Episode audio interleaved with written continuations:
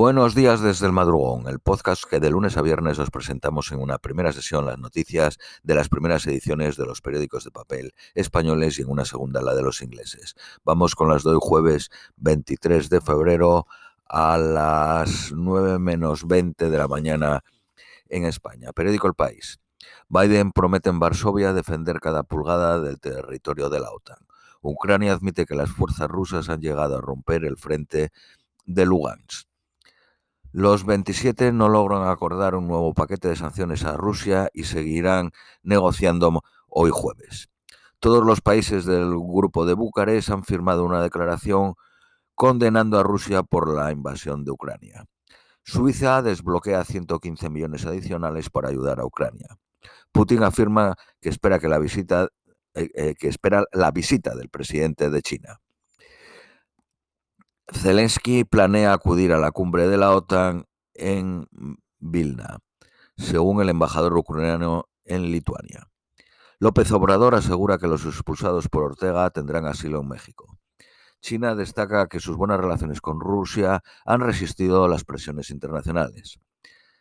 Alerta máxima en Argentina por la gripe aviar. España y otros 11 países de la Unión Europea buscan formular fórmulas para evitar que las empresas rusas escapen a las sanciones. El ejército israelí mata a 10 palestinos y hiere a más de 100 en una incursión en Nablus. Biden esclarece, eh, endurece la gestión de la frontera al imponer límites. Solo lo podrán hacerlo quienes les pidan desde un país de origen o los nacionales de paso. Estados Unidos autoriza la extradición del expresidente peruano Alejandro Toledo. Venecia se vacía porque los canales se quedan sin agua. Periódico ABC, baños de masas de Putin eh, antes del aniversario de la guerra. Putin expresó ayer su deseo de reunirse cuanto antes con el presidente chino para explorar una salida diplomática o a la espera de más apoyo el exministro de Interior de México, Genaro García López, culpable de trabajar para el cartel de Sinaloa. La Unión Europea quiere que Google, Amazon o Netflix eh, financien la ampliación de redes. Periódico El Economista. Las ventas de los, super caen, de los supermercados caen un 4.5% en enero, pese a la baja del IVA. Iberdrola invertirá 11.000 millones este año tras unos beneficios históricos. Sus ganancias en España caen un 19%. Aelis, una empresa española, lidera la, la, lucha, la cura contra el VIP, contra el SIDA, con una nueva vacuna. La jornada de cuatro días multiplicaría la precariedad laboral en España. Periódico Cinco Días. La Fundación La Caixa tendrá el presupuesto más alto de su historia, 538 millones de euros. Bill Gates compra el 3.8% de Heineken por 850 millones. Periódico La Razón. Biden intenta tranquilizar a los aliados ante el temor a una nueva expansión rusa. Unos 11.000 soldados norteamericanos están destinados en Polonia de manera rotatoria.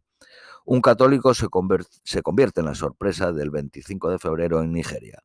El candidato Peter Obi aspira a romper el partidismo de la mayor democracia de África con su discurso a los jóvenes. Hasta cuatro encuestas le sitúan como ganador de las elecciones. Hay 90 millones de nigerianos llamados a votar.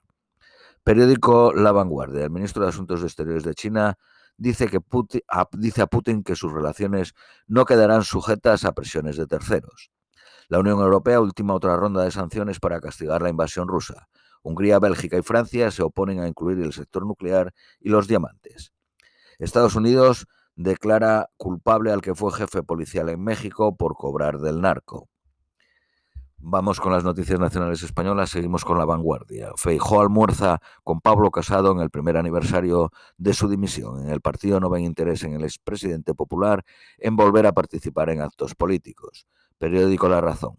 El Poder Judicial explica a la delegación de la Unión Europea que el daño con la ley de solo, solo si es sí es irreparable.